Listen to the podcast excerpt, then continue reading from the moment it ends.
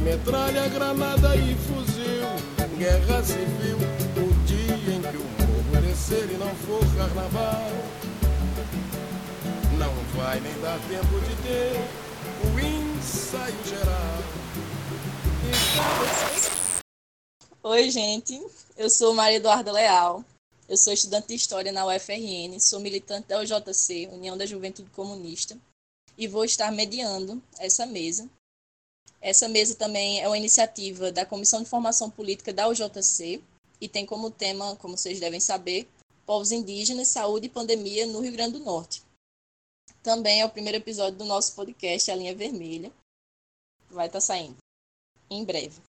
É, eu estou aqui com meus camaradas, meu amigo, é, camarada Felipe, mestrando em psicologia, militante da UJC, vai estar tá falando.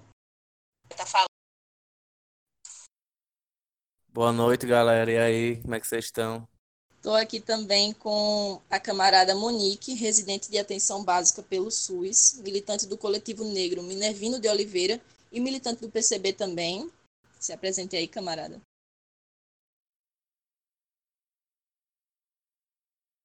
Boa noite. Estou é, aqui falando de Currais Novos, né? Morava em Natal a minha vida toda e agora estou trabalhando aqui e vou tentar colaborar um pouco a partir da minha experiência enquanto trabalhadora da saúde em plena pandemia. Boa noite a todos. Boa noite, Luiz. Boa noite, camaradas. E também estou aqui com o cacique Luiz Catu, né? Membro da Associação dos Povos Indígenas do Rio Grande do Norte e cacique da aldeia Catu. Boa noite, Luiz. Pá, boa noite. Boa noite, né? Todas as pessoas aqui nesse, momento. Estou aqui para somar com vocês, para a gente poder conversar um pouco, né? Sobre essa situação atual, né, sobre essa questão da povos indígenas, essa pandemia, né, no contexto da saúde. Estamos juntos aqui na resistência. Show. Vou só lembrar a todo mundo que está nos ouvindo que aqui nesse grupo existem dois canais, o canal de discussão e de perguntas. Eu vou pedir que se vocês tiverem alguma pergunta, façam no canal de perguntas. Pode ser direcionada a algum membro da, mesa ou não, pode ser aberta também, que depois a gente vai ter um bloco de perguntas onde os membros vão estar é, respondendo. E o de discussão podem conversar normal. Eu vou passar a palavra agora para o cacique Luiz Catu, para que ele dê a sua contribuição. Pronto, gratidão. É, como potiguara, né, indígena é, desse Brasil e daqui do Rio Grande do Norte, em especial, em específico da aldeia Catu, entre os municípios de Goiânia e Canguaretama, no, na microrregião sul do estado do Rio Grande do Norte, é, temos aí uma enorme preocupação com o cenário atual, é o que vem né, se apresentando atualmente nessa, nessa pandemia, né, com relação ao contexto dos povos indígenas.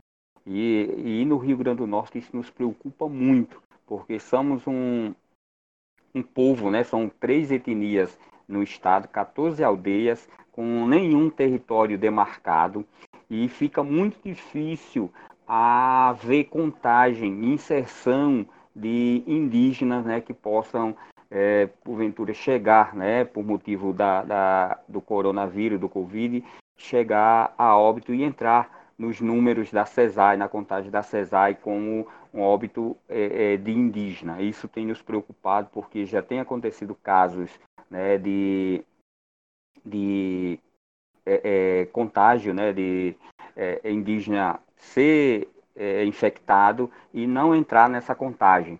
Infelizmente, a nível nacional, isso não aparece, a nível de Estado, não aparece o número de, de, de indígenas infectados e para a gente isso é, é, preocupante, né, a nível, a nível de, de povo indígena no estado.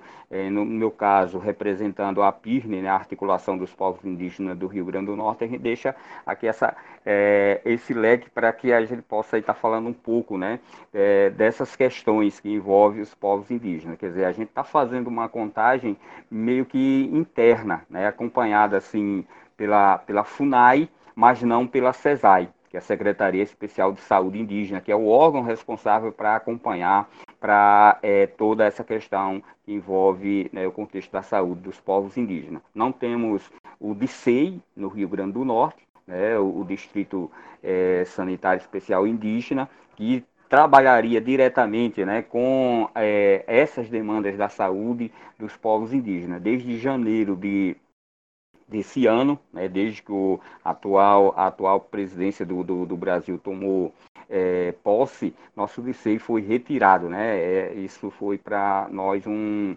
uma grande, é, é, um grande golpe né, na luta do movimento indígena aqui, que tinha um atendimento é, claro que precário, mas estava é, havendo um atendimento a, específico aos povos indígenas. Hoje a gente está enfrentando uma pandemia sem atendimento específico nenhum, diferenciado nenhum, sendo atendido pelo, é, pelo sistema de saúde normal. Os indígenas não estão do estado do Rio Grande do Norte não são não estão sendo é, atendidos com, por suas especificidades. Então, aí eu deixo já essa primeira fala para que a gente pense um pouco com relação nisso.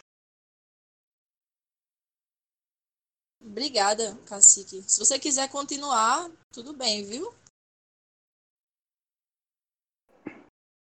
Pronto. Então, hoje, né, é, a nível de, de, de, Estado, a gente sofre com a questão do, é, de garantir o isolamento, né, esse isolamento social que é necessário nas aldeias, porque como no Rio Grande do Norte as aldeias indígenas elas foram muito é, é, tiveram é, uma invasão tremenda né, na, na, dos seus territórios. Os povos indígenas, eles hoje têm contato, os povos indígenas do Rio Grande do Norte, hoje eles têm contato com praticamente toda a população que está ao entorno das cidades. E para sobreviver, eles usam né, as suas práticas tradicionais, milenares da coleta, é, de frutos silvestres, como a mangaba, da coleta do bati, é, da agricultura familiar, né, do cultivo, é, o que ele, do, do, que eles colhem da agricultura familiar, da mandioca, da macaxeira e de tantas outras, da batata, né, como a batata doce, a exemplo de, de da aldeia Catu, é uma das, é, das atividades mais praticadas na agricultura, mais praticada na aldeia. E com esse produto, os indígenas precisam levar para as feiras, para, para as feiras livres, para comercializar e poder comprar o que mais não tem na aldeia, porque o agronegócio da cana-de-açúcar é, destruiu praticamente toda a floresta aos nossos derredores, onde é, nós conseguimos aí o alimento para o dia a dia para manter nosso povo. Não tendo como conseguir na floresta, é preciso fazer essa negociação, né? Vender o que produz para comprar o que não consegue mais na, na aldeia. Isso leva os indígenas a ter um contato direto com as populações das cidades vizinhas. Eu estou dando exemplo de Catu, mas os Mendonças, né, do Amarelão, lá em João Câmara, o território Mendonça em si, as seis aldeias que compõem o território Mendonça, lá em, em João Câmara e Jardim de Angicos, elas também passam por situações desse nível, porque lá eles trabalham com beneficiamento da castanha e precisam é, vender também essa castanha. Precisam ter contato, muito contato é, com pessoas né, de outras cidades para poder receber a castanha, beneficiar e até comercializar essa castanha. Isso expondo diretamente o indígena ao, contato que muitas vezes na aldeia, né, é, é, muito difícil é, eles terem é, toda essa orientação, chegar assim como chega nas redes sociais, na mídia no geral, toda essa orientação com, é, com relação ao Covid-19. o trabalho das lideranças é tremendo para que a gente, a partir daí, oriente os indígenas a não se exporem e eles resistem a isso, porque eles, eu não vou perder o meu produto, eu não vou perder a minha mangaba, eu não vou perder isso, eu tenho que ir, senão é, minha família vai morrer de fome, o que é que eu vou fazer? É, aí isso é, nos preocupa muito. Daí a, as aldeias aqui do estado né, ter lançado uma a campanha né, para conseguir a arrecadação de alimentos, ter tentado várias articulações com governos, né, principalmente estadual, para e, e, e, claro, né, com, por intermédio também da FUNAI, com tentativa com a CONAB, para conseguir alguma ajuda né, de, de, de recursos de alimento para poder garantir esse isolamento social. que está sendo o mínimo, né? A grande parte das aldeias do estado não conseguiu ainda receber nenhuma dessas ajudas. A única ajuda que tem chegado nessas aldeias são através de campanhas nas redes sociais são por indigenistas, por pessoas que é, são é, é, sensíveis à causa indígena, pessoas que são é, é, que têm, né, o, o, quando não tem o sangue indígena na veia, mas tem na alma, é, essas pessoas têm colaborado muito conosco através de redes sociais. Né? Vários é, instituições e outros órgãos eh, não governamentais têm também eh, aderido à nossa campanha, têm feito junto conosco campanhas, a exemplo do PCB, né, que está com a campanha eh, aberta né, para arrecadar recursos para ajudar é, é, três aldeias aqui no estado. Exemplo de Capu, os Mendonças do, do, do, Amarelão, né, o território Mendonça, e os Tapuias Paiacu lá em Apodi. A gente tem contado muito com esse. É, com essa força né, de pessoas que nós entendemos como indigenistas, que são pessoas que são sensíveis à causa indígena. Isso tem amenizado um pouco, mas, não, claro, não tem resolvido, né? porque é, a gente sabe que é, se manter né, por várias semanas seguidas, sem poder ter contato com, com é, é, escoar a sua produção e sair às feiras, isso demanda muita, é, é muita estratégia para a gente conseguir garantir isso. É, uma coisa que também nos preocupa muito é que grande parte das pessoas que vão às feiras livres, que são indígenas aldeados, eles são idosos. Grande parte desse, desse número é idoso. É um grupo de risco. Isso tem feito com que a gente volte né, na aldeia e faça um diálogo diário é, para que eles não vão a essas feiras. Né? E, é, os últimos decretos agora é, do governo do estado né, proibiu é, essas feiras, os municípios de Goiânia e Canguaretama também proibiram, mas abriram gradativamente há semanas atrás. A é, é, Canguaretama agora, o município de Canguaretama, onde também a aldeia Catu se localiza, agora proibiu novamente, porque o índice de casos aqui no município de Canguaretama saltou Está 12 casos confirmados né, no, no, município de Canguaretama e três óbitos né, por Covid-19. Isso a, foi assombroso aqui aos derredores, inclusive na aldeia Catu, hoje tem um caso confirmado de não indígena que mora na aldeia, mas é um caso confirmado de Covid dentro da aldeia Catu que, causou é, e que está causando o isolamento, né, a quarentena de várias pessoas que tiveram né, próximos, contato com a, a essa pessoa que hoje está com esse caso confirmado. E isso está gerando uma correria grande dentro da aldeia, né, para que a gente consiga máscaras, é, álcool e outras formas de proteção para que o Covid não venha se espalhar entre os indígenas da aldeia Catu. Então, para a gente é preocupante, porque a gente não tem, em momento algum, desde que se iniciou é, essa pandemia aqui no estado do Rio Grande do Norte, a gente não teve nenhum diálogo, nenhum, nem, de forma nenhuma fomos procurados pelas autoridades do Ministério da Saúde com relação a CESAI ou DICEI o Dicei Potiguara, no caso, que é o mais próximo aqui, que atende a, a os povos indígenas da, da Paraíba. É, a gente não tem nenhum atendimento específico é, com relação a CESAR e ao Dicei Potiguara. Estamos correndo atrás do SUS aqui, da, da, do atendimento de PSF, dos, postos, dos postos de saúde, é, de forma precária. Né? E até as vacinas né, de, de, de é, da influenza, né, essas vacinas estão sendo dadas apenas aos grupos de risco e aos idosos. Então, é uma preocupação tremenda né, do povo indígena do estado do Rio Grande do Norte. Muito pesado, né, saber disso. A gente, é, pela sua fala, percebe a, a, completa negação de direitos, né, e como o Estado ignora que cada aldeamento tem as suas especificidades, né. Pessoal, gostaria de lembrar na verdade, eu gostaria de avisar vocês que eu deixei o link da campanha do PCB que, ele, que a gente está organizando de solidariedade aos povos indígenas do Rio Grande do Norte, se vocês puderem acessar depois, contribuir divulgando ou contribuir financeiramente como vocês ouviram de, de Luiz Catu, vai ser muito positivo. Esse, esse, esse tipo de auxílio está sendo o que está é, salvando praticamente né, a, a sobrevivência desses povos que estão sendo negligenciados pelo Estado. Luiz, se você quiser continuar, vocês ainda tem uns minutinhos, viu? Uns cinco minutos. Ou quer passar a fala?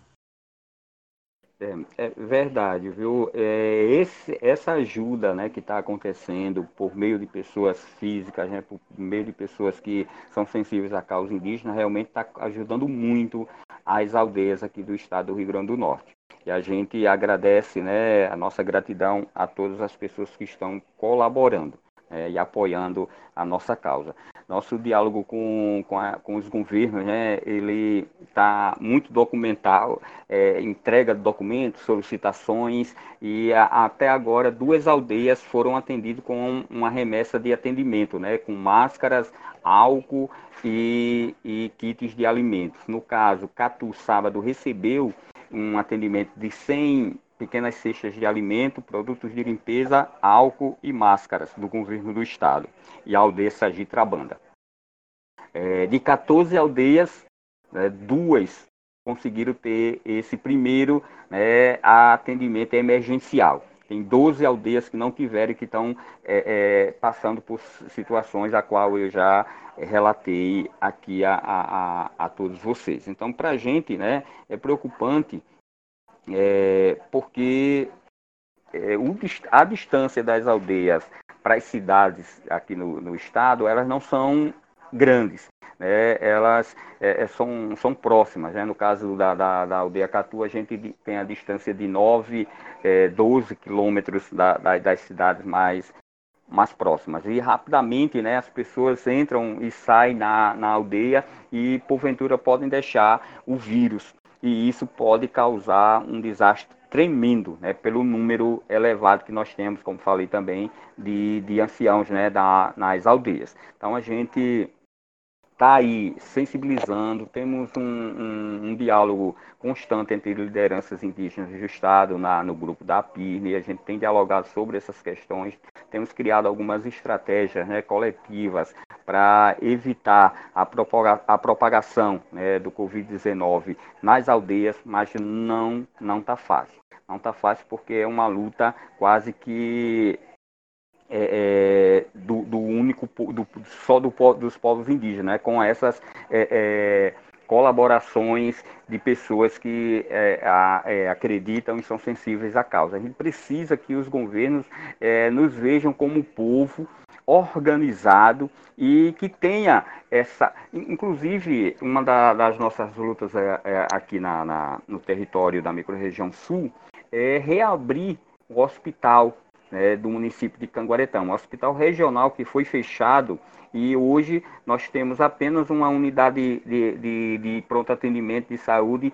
que não tem é, é, é, não está preparada para receber demandas né, é, é, da Covid-19. Isso para a gente é preocupante demais. Se o indígena aqui tiver que ser atendido né, é, num hospital, ele vai ter que correr até São José de Mipibu e daí ser encaminhado para Natal. Veja bem qual a gravidade né, de, de hoje eh, os povos indígenas estarem expostos né, a, a essa pandemia. A nível, a nível de Brasil não é diferente. Né? A Amazonas, eh, ela na, na Está gravíssima a situação. Hoje a, a, Coab, né, a, a, a Coab, ela apresenta dados que são alarmantes com relação ao que está acontecendo com os povos indígenas.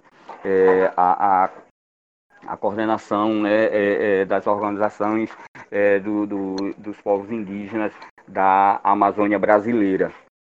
É, o que se apresenta com 16 óbitos de indígena lá, eles estão relatando que a CESAI não está contabilizando os números reais até porque isso também acontece no Rio Grande do Norte já junto, né? Mas lá ah, os índios em contexto urbano não estão sendo contados. Só é contado é, se for infectado o indígena aldeado. O índio, o indígena que está em contexto urbano em maior contato né, com a população é, é, que está infectada, que está, é, eles não são contados. Então é, é uma luta tremenda, né? Fere várias é, legislações, a Constituição Federal, fere também a, a, a, a Convenção 69, isso para a gente é preocupante. Aqui no Rio Grande do Norte, a contagem também acontece dessa forma, né? O indígena, aqui esteja ou não aldeado, não está aparecendo nos números oficiais. É isso. Obrigada, Luiz. Muito triste saber dessa realidade, né? Vou passar a fala agora para a camarada Monique, para ela dar suas contribuições. Oi, gente, é porque o meu celular às vezes tem momentos. É... Boa noite a todos novamente. É... Primeiramente, lamentar né, que as pessoas, em geral, estejam sofrendo isso, estejam sendo sacrificadas diante de tanto descaso. E, em segundo lugar, é, realmente prestar minha solidariedade aos povos indígenas, assim como outras comunidades tradicionais que tem sofrido, né, e já tem manifestado sua situação publicamente aqui no Rio Grande do Norte. É, em especial as comunidades indígenas, é de conhecimento da gente, nas nossas discussões, que há um bom tempo já não contavam com o atendimento continuado da CESAI, né, há pelo menos um ano, se não me engano, depois acho que Catu pode me corrigir, mas a gente é, trabalha também com essa denúncia, né? E a minha fala hoje é mais no sentido de evidenciar um pouco mais tudo que Luiz trouxe a respeito do que é a saúde, né? Em primeiro lugar, de ela ser uma produção, né, um resultado das condições de vida, um resultado das possibilidades que se colocam para as pessoas. Então, essa é uma, uma problemática importante às vezes eu penso que a minha fala vai chover no molhado, talvez isso seja o que está faltando né, no Brasil. Falar as coisas que é, são básicas, são óbvias e que estão sendo negligenciadas. Né? É muito importante que a gente saiba que a gestão Bolsonaro e aliados não é uma gestão de pessoas burras nem de pessoas loucas, é uma gestão conscientemente genocida. Então, esse é um ponto de partida, outro ponto de partida que eu coloco para falar de saúde. Eu sou formada em psicologia, mas sempre gostei da saúde coletiva. Quando eu fui estagiária, fui estagiária no SUS, na época da dengue, da, da zika, chikungunya, tudo que puder dentro, lá em Natal, então eu trabalhava nas zonas endêmicas da Zona Norte. Então eu sempre tive uma aproximação muito grande por esse debate da saúde coletiva. Aí eu até coloquei aqui no grupo um PDFzinho com algumas imagens de apoio para quem tiver dúvida, é, poder consultar depois, né? Tem alguns links falando sobre esses dados do corona também para a saúde indígena. Eu achei que fosse legal a gente resumir num documento, então vai ficar aí na conversa. E aí, continuando a minha fala, é justamente defendendo essa ideia de que a saúde é uma determinação social. A prova disso, além do que Cato já expôs, né, dessa experiência muito dolorosa, é também as denúncias nacionais que as associações indígenas têm feito. Eu trouxe o mesmo exemplo que Cato separou sobre a contagem de óbitos por Covid de modo nacional nas, nas aldeias.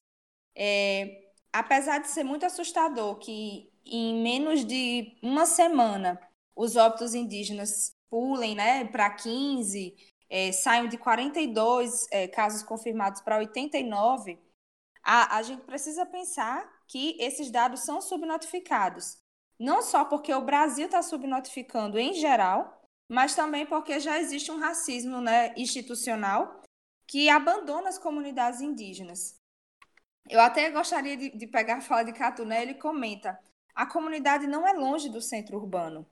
E isso é muito interessante, porque geralmente é a distância né, que se coloca como uma desculpa esfarrapada por algumas gestões para impedir um acesso continuado, para impedir um bom atendimento. Né? Muitas vezes as equipes que ficam responsáveis por comunidades tradicionais, seja uma equipe de enfermeiro, uma equipe de psicólogo, às vezes só tem condições de pisar na, na comunidade uma vez no ano. Então a gente precisa entender que a, o problema em si não é a distância, e mesmo que fosse distante, isso não deveria ser problema. O problema é como nós, é, a partir de que ponto o nosso governo está partindo, né? Ele está partindo pela defesa da vida, ou ele está ou ele tá seguindo um fluxo de desmonte da saúde. É, muito embora seja extremamente importante a gente pautar e defender o direito de, de saúde especializada que os indígenas têm preconizado, a gente também precisa, é, precisa defender, porque não, foram, não foi consolidado isso, mas precisa entender que o próprio SUS, né, que está atrelado a esse direito, é uma conquista que também não foi consolidada. Então, é, se antes o SUS era sub, subfinanciado, porque existia um, um, percentual de dinheiro que deveria ser repassado ao SUS e que não era, depois do governo, depois do golpe de Temer a gente passou a viver um desfinanciamento. Então, se a gente recebia pouco dinheiro, a legislação já cuidou para que a gente recebesse quase nada. E aí, todas essas questões vão impactar na saúde da população, inclusive das, da população indígena. Porque eu parto do, do, da defesa de que a saúde ela é um cuidado diário. Muito embora seja importantíssimo a gente ter hospitais bem equipados, especialmente agora, né, porque o Covid prevê aí que pelo menos 20% das pessoas precisem de cuidados especializados quando tem a doença, é muito mais importante é a gente conseguir prevenir as, as doenças e conseguir promover saúde. E aí, nesse sentido, é, o Brasil fica numa situação muito desfavorável, porque tem uma conquista muito massa, que é o SUS, mas tem uma disputa de uma disputa que, enfim, veio com o SUS também para desmontá-lo, né? Então, por exemplo, com a EC 95, é, a atenção básica foi o campo que se avalia que mais perdeu dinheiro. E a atenção básica é um nível de atenção do SUS que cuida de 80% das demandas de saúde da população. Então, como é que a gente pode pensar um resultado bem sucedido ou menos catastrófico na luta contra o corona?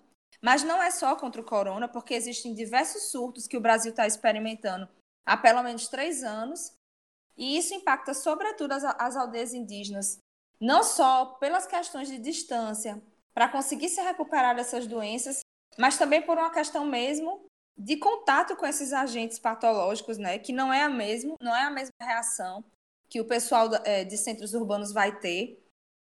Então a gente está vivendo isso há um tempo e aí, com essas questões é, ideológicas puramente bem decididas para desmontar a saúde pública e também a saúde especializada indígena, é muito complicado a gente pensar é, e conseguir confiar em alguns debates do governo, ou então conseguir confiar até mesmo nos números. É, eu não sei se, por exemplo, vocês sabem, mas quando a pessoa vem a óbito por Covid, ela vem por complicações. Ela pode, ela pode morrer por uma insuficiência renal, pode morrer por uma dificuldade respiratória. E é isso que vai no óbito, né, do atestado. Entretanto, ela está suspeita de, de Covid.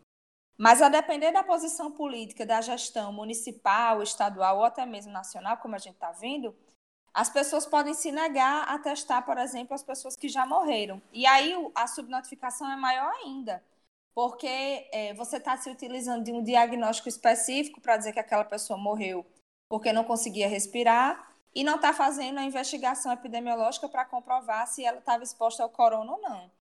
E isso é muito específico também da gestão Bolsonaro e aliados, né? É negar a realidade, não é ser burro, mais uma vez eu digo, não é ser burro, não é ser ignorante, é negar a realidade, é distorcer dados, é impedir que eles apareçam.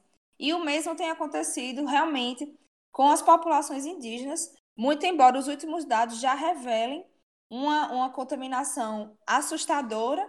E se a gente imagina que são comunidades que não conseguem, por exemplo, é, concretizar o isolamento seguro, que é o isolamento da pessoa que fica com corona dentro de casa, ela fica dentro do quarto, ela não sai nem para beber água. Tudo que ela consome, ela consome da porta para dentro e só usa o banheiro, ela, ela tem que usar talheres específicos. Então, assim, todos esses cuidados estão fora das possibilidades de muitas famílias brasileiras e a gente também precisa considerar as famílias indígenas, é, assim como outras comunidades que estão no meio rural, né?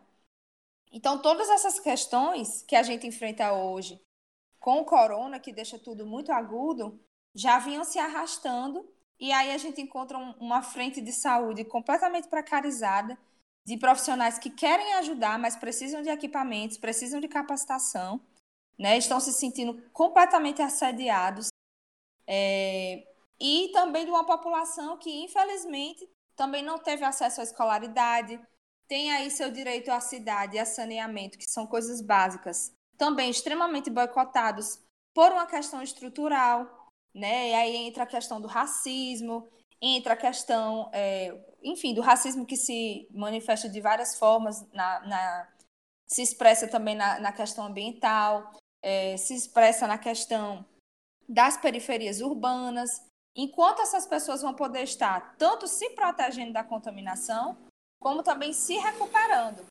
Por exemplo, para se recuperar do Covid, é, o, as recomendações são as mesmas: é controle de sintomas, beber muita água, controlar a febre, comer muito bem. É, infelizmente, essas coisas são direitos básicos, né, que não deveria ser negado a ninguém, que não estão ao alcance de muitas pessoas. Então, isso é um complicador.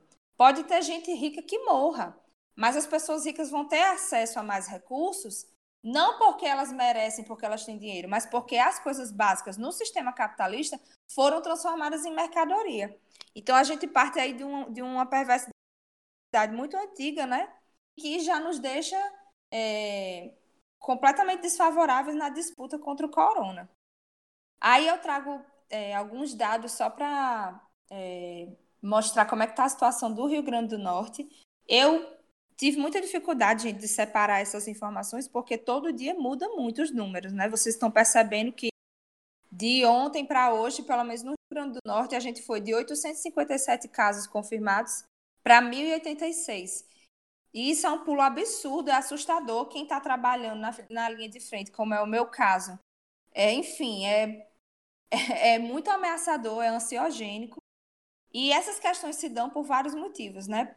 Por conta que os testes rápidos, por exemplo, só chegaram nas unidades básicas de saúde há poucos dias e não são suficientes, eles são reservados para grupos de risco que estão com sintomas ou profissionais de saúde que estão com sintomas. Então, a gente não está numa realidade brasileira em que os testes são massificados. E também tem a questão dos, dos testes que são os laboratoriais, demorarem uma quantidade mais ou menos de cinco dias para sair o resultado. Então, às vezes, esse pulo nos números né, de confirmados, de óbitos, não é que necessariamente as pessoas se infectaram de um dia para o outro, mas porque o resultado saiu e só foi incorporado no boletim epidemiológico no dia de hoje. E aí a gente tem uma preocupação, né, que retoma um pouco do que o Luiz falou sobre os hospitais. No Rio Grande do Norte, a gente tem aproximadamente 518 leitos unindo públicos e privados para é, é, abraçar né, os casos que precisarem de internação. Já temos 147 leitos ocupados, tanto por suspeita como por confirmação de Covid.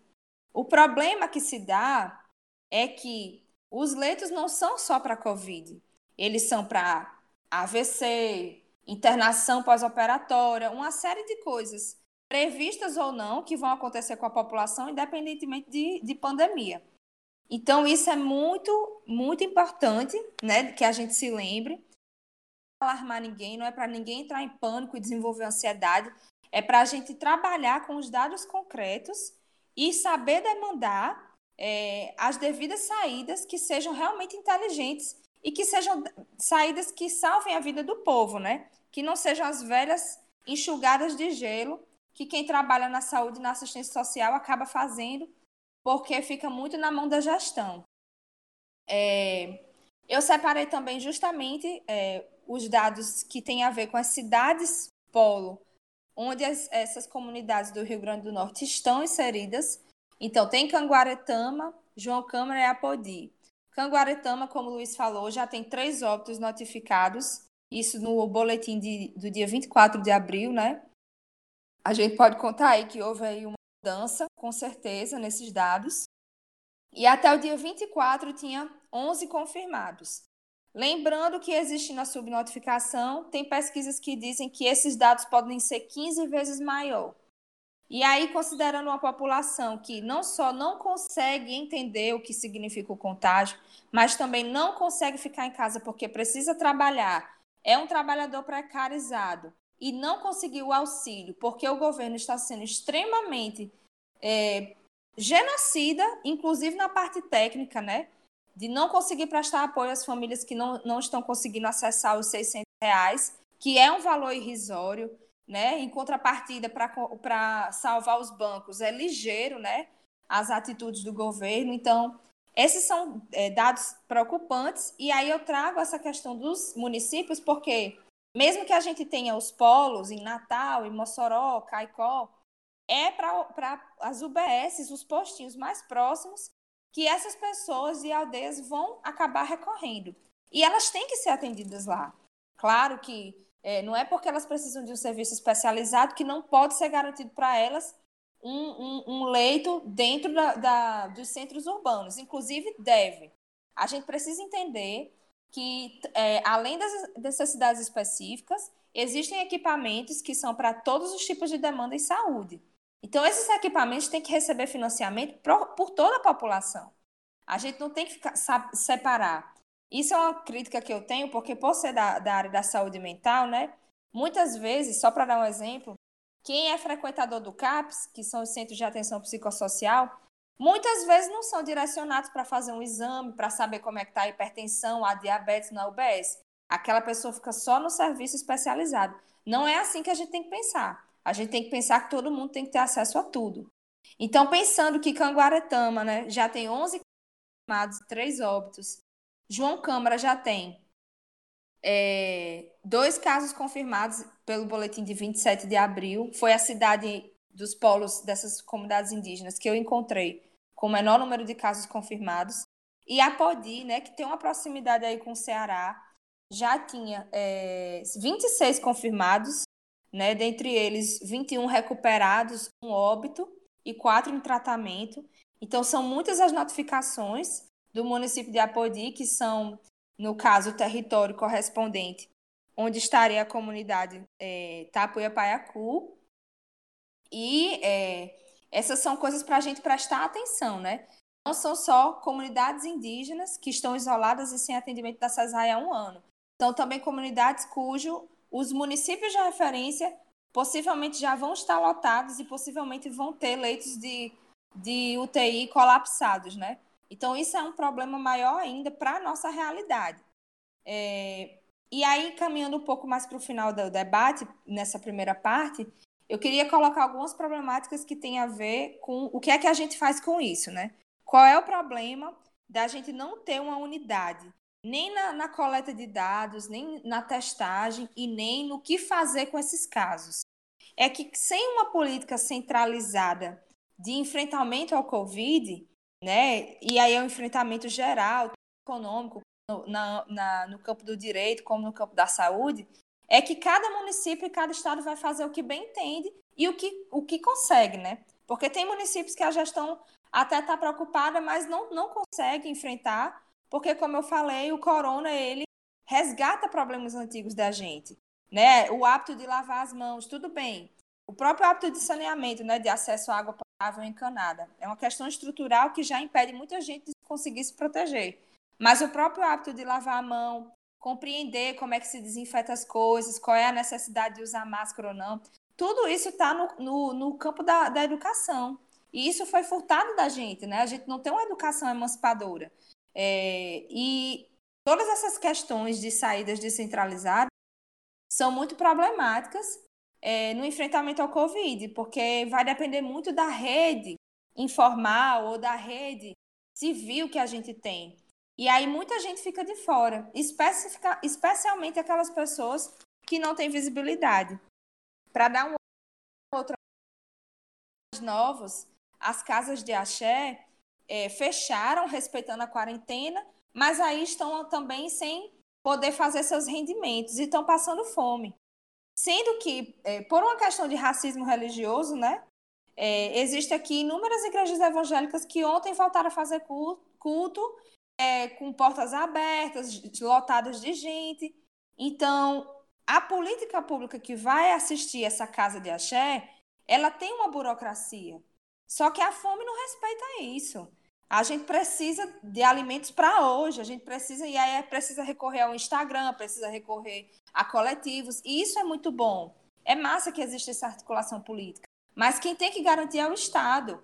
E tem que tirar a burocracia do meio. Não existe, não, existe mais justificativa para a gente ficar colocando burocracia na frente da fome. Não numa pandemia, em que eu obriguei a população a ficar em quarentena e que, portanto, não pode se sustentar economicamente. Então, esses são alguns problemas que eu gostaria de elencar, que é necessário que a gente recolha essas informações, a gente denuncie e que a gente construa juntos uma saída é, organizada para todo mundo, que consiga incluir, sobretudo, as comunidades tradicionais. Porque são elas que ficam de fora. É, é, é para um CRAS rural ficar sabendo que tem um sítio não sei aonde, que está faltando isso. Ah, é muito ralé. E aí, para que essa comunidade consiga é, é, um auxílio, tem que fazer um memorando, tem que ter uma liderança que está se desgastando o tempo todo. Entendo que isso é parte do processo, mas isso é muito perverso.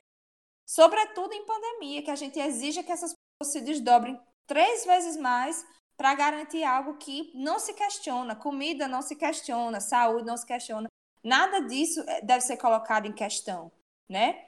Então, essas são algumas problemáticas uma outra problemática é que a gente não tem conseguido consolidar a quarentena e o distanciamento social. E a gente só está no, sei lá, chegando no pico, então é muito problemático isso, né? E é, como um desfecho, eu gostaria de propor a todos os ouvintes que depois consultem o plano emergencial do partido, né? Do Partido Comunista Brasileiro. Ele está nas referências e está nesse material de apoio também que eu coloquei em que ele desenvolve é, uma exigência de medidas que se, que se organizam em cinco eixos.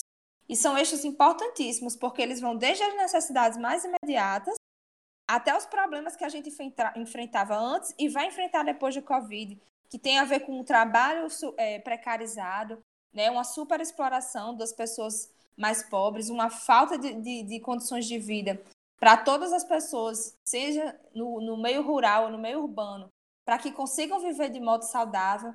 Porque é isso, a melhor saúde que a gente tem é a saúde do dia a dia. É muito importante ter um hospital, ter remédio, mas esses são paliativos, são, são é, atendimentos de alta complexidade. A melhor coisa que a gente tem é viver bem, de modo é, é, é estável, holístico mesmo, que coloque todas as demandas possíveis para que a gente não passe por, por adoecimento, né? Os grupos de risco, mesmo sem o corona, eles sofrem muito. A pessoa que tem diabetes geralmente vai ter hipertensão também. Isso atrapalha a vida da pessoa, é, determina o jeito, muitas vezes, como a pessoa vai chegar a óbito. Então, todos esses tipos de sofrimento, todos esses tipos de, de constrangimento e de opressão já estavam aí para a gente. E o Covid é um, é um, um agravante, né? especialmente porque a gente não conhece o comportamento da doença e estamos todos suscetíveis. Não sabemos quais são os desdobramentos dele no nosso sistema e também não sabemos se a gente vai desenvolver uma cura, uma imunidade, né? Isso também não é conhecido. Então, tudo que a gente puder pedir agora, a gente tem que pedir com o máximo de qualidade. A gente não tem que negociar a partir de precariedade nenhuma. A gente tem que pedir EPI para todo mundo. A gente tem que pedir álcool desinfetante para todo mundo, cestas para todo mundo sabe? Sem período é, de prazo de validade. A gente tem que trabalhar é, pela primeira vez com demandas que exijam a dignidade completa das pessoas. Eu é, finalizo a minha fala e é isso. Agradeço a oportunidade. Obrigada, camarada. Gente, eu queria lembrar vocês que o canal de perguntas está lá para vocês colocarem as suas perguntas para os membros da mesa. E vou passar a fala agora para o camarada Felipe. É, olá, gente, boa noite. É, vou começar a minha fala agora. É, eu separei aqui algumas discussões que eu queria levantar nessa noite, é, basicamente sobre a relação entre Estado, capitalismo e políticas sociais, para a gente poder entender de que forma é, esse descaso, de que forma essa violência é, se forma historicamente, né? E quais ferramentas a gente pode estar utilizando para combater elas, entendendo é, que a partir do, do, entender o objeto que a gente vai poder alterar ele, né? É, e aí eu vou dar a perspectiva comunista, né, de, dessa discussão. É, eu estou buscando aqui, vou, vou dizer logo de início, tirar a centralidade da discussão é, de alguns conceitos como ética ou cidadania, que a gente vê sendo muito colocado nesse sentido, de que Bolsonaro desumaniza as pessoas, ou de que uma desumanização ética, filosófica dos sujeitos leva a esse tipo de atitude, a esse genocídio em massa. E eu coloco aqui que não que isso não seja importante, na verdade fundamental para que isso possa ocorrer, mas que esses elementos são na verdade parte de um processo muito mais complexo de construção social cujas engrenagens mais materiais têm sido constantemente ignoradas, porque a gente tem sempre utilizado a perspectiva de uma classe que não utiliza essas essa que não considera tais, tais elementos, né? É, e aí, por sermos comunistas, ou talvez por conta dessa análise que a gente se torna comunista, aqui a gente vai analisar a sociedade a partir de, de, de sua construção histórica mesmo, da divisão dos bens produzidos pelo trabalho. É, enfim, de qual classe fica com os bens e qual classe produz, e, consequentemente, da organização do trabalho, que, que consideramos que influencia toda a construção social da vida em seus mais diversos espaços. É, e por conta de, de, de, influenciar tudo isso, é, diversas instituições, como por exemplo o Estado, não seria então um produto do puro pensamento humano, como os filósofos burgueses, os defensores do, do liberalismo atualmente vêm vem colocar aqui é tudo um pensamento, é tudo um, uma racionalidade, mas na verdade é, é um conjunto de ferramentas que legitimam o modo de produção, que na verdade ele naturaliza, fazendo com que tudo pareça é, ser sem intervenções, é, e como uma ferramenta também ideológica. E aí a gente vai ver, por exemplo, é, numa sociedade capitalista, as necessidades que guiam o Estado não são mais os interesses sociais da sociedade, não são mais os interesses é, da população indígena, por exemplo, não, não são mais o interesse de saúde da classe trabalhadora, como foi colocado nas falas anteriores, mas são os interesses do capital. São as necessidades da classe dominante de continuar reproduzindo e continuar se expandindo. É, então a gente vai ver esse racionalismo, esse anticientifismo, é, diversas negações ao óbvio, uma lógica antiambientalista forte, uma desumanidade mesmo, uma, uma banalização da morte, nada disso surge independente, mas tudo são relacionados com é, é, são um viés ideológico que, que atual que as demandas do capital colocam é, é, para que elas possam se materializar. Entende? Se o capitalismo precisa destruir cada vez mais a natureza para continuar se reproduzindo, então fortalece-se uma ideologia que diz que é, precisa cada vez mais negar a ciência, quando a ciência torna evidente o quanto que é, o capitalismo está destruindo a natureza. E aí, enfim, por isso mesmo, o capitalismo se torna incapaz de salvar a vida nesse momento é, histórico em que ele não consegue mais se reproduzir e salvar vidas ao mesmo tempo. Então, na necessidade de, de escolher entre os dois, o capitalismo vai sempre escolher continuar expandindo a, o seu lucro. E aí a gente vê explosões de fake news e diversos outros elementos é, é, que negam a realidade nesse sentido, né? É, a, a, a, gente vai ter ministros e, e secretários que negam ciência, teóricos da conspiração cada vez mais populares e, e oficializados pelo Estado. Eu não sei quem, quem aqui. Ah, eu tenho sorte no YouTube que só aparece propaganda é, é, pesada para mim, né? E aí uma delas é. A, a, tem aparecido uma propaganda de um documentário que está saindo sobre educação é, pelo ministro pelo ministro Etebral falando lá, enfim, o, o tipo tanto de mentira que é falado e fortalecido pelo Estado. É... E aí, mas aí, né, é preciso entender que momento que o capitalismo está agora, para fazer com que isso aconteça e para que quando chegue essa pandemia, ele se ele, ele reage de forma tão inútil, né? Tão inoperante. É... Enfim, eu, não se sabe de fato é, é, se o capitalismo, tipo, tipo, se houve algum dia humanização no capitalismo. A história diz que não, né? Mas a certeza que a gente tem, quem está vivo agora, é que ele não, não está sendo humanizado de maneira alguma agora. E agora não há mais esperança de que seja. É... Se ele já conseguiu é, salvar vidas, se ele já conseguiu garantir uma mínima qualidade de vida para a população, o Estado capitalista em algum momento histórico, isso se deu em locais muito limitados, em momentos históricos, novamente, muito curtos, em questão de décadas e apenas em países centrais. É, a, a, a, discussão que, que eu trago aqui também é de que todos esses modelos de Estado que a gente vê, ditadura, social-democracia, é, fascismo, todos são estados capitalistas que naquele momento podiam ser, ser mais flexíveis para a democracia ou não. Mas todos esses modelos de Estado capitalista, eles são diferentes gestões da luta de classe. É, e, é, e é a partir de, de, dessa relação entre Estado e luta de classe que a gente vai também é, é, gerir políticas públicas, gerir todas essas ferramentas que vão estar, no final das contas, garantindo os direitos e qualidade de vida da população. É, o que a gente vê na atualidade é a intensificação de algumas tendências é, como, por exemplo, a tendência ao monopólio e a necessidade de expansão do capitalismo, que precisa sempre estar conseguindo novos mercados, sempre conseguindo novas populações, uma forma mais barata de conseguir o seu, a sua matéria-prima, para que não quebre.